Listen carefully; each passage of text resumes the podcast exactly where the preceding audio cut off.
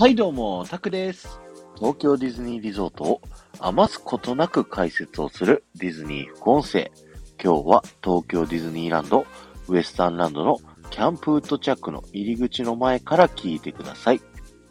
こちらのキャンプウッドチャックはですね、ドナルドとデイジーとね、グリーティングできる施設があったりだとか、ウッドチャックキッチンというね、レストランがあるエリアになっているんですけども、こちらのストーリーっていうのがですね、ある日森の中をハイキングしていたジュニアウッドチャックの一団は、落雷で穴の開いた大きな切り株を発見しました。その切り株の穴が偶然にも自分たちのシンボルマークと同じ形、ウッドチェックっていうね、あのリス科の動物の、えー、形をした穴が開いていたと。だここはまさにジュニアウッドチャックオブザワールドの本部となるべき場所であることを示していたのですというね、その切り株のね、リスの下にね、この説明文が書いてあるんですけど、ジュニアウッドチャックというね、あの、ボーイスカウトですね、要は。いろんなキャンプとかを行ったりするね、少年たちみたいな、そんな集まりの、まあ、基地的なね、本部的な感じの扱いの施設になってるんですよね。で、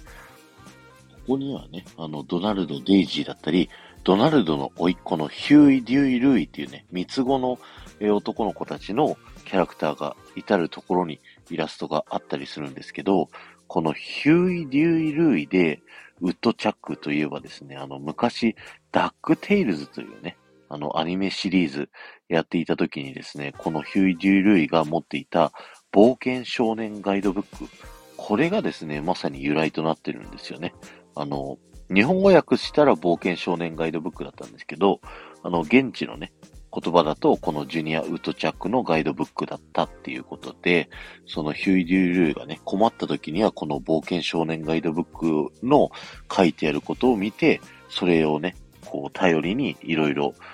えー、活動するっていうようなね、そんなストーリー展開が多かったので、すごいね、このエリアができた時に、あ、なんか昔アニメで見てたのが、こう、現実に出てきたと思ってね、すごい懐かしい思いをしたっていうね、そんな記憶があります。えーそんなね、えージュニアウッドチャックの施設入っていただいてですね、建物周辺の、えー足元見ていただきたいんですけど、えーこちらにはですね、ちょっと見ていただくとね、鳥の足跡が何やら発見できますよね。えー次のディズニー副音声ではですね、こちらの鳥の足跡の正体についてお話しさせていただきたいと思います。ありがとうございました。この話が面白いと思った方は、ぜひいいねやコメント、レター、そしてシェアをしていただけると、僕がものすごく喜びますので、よろしくお願いします。そして、前回の配信から今回の配信までで、コメントいただけた方のお名前をお呼びしたいと思います。ゆうまさん、ちくわさん、なしのうさん、埼玉ま、ありがとうございました。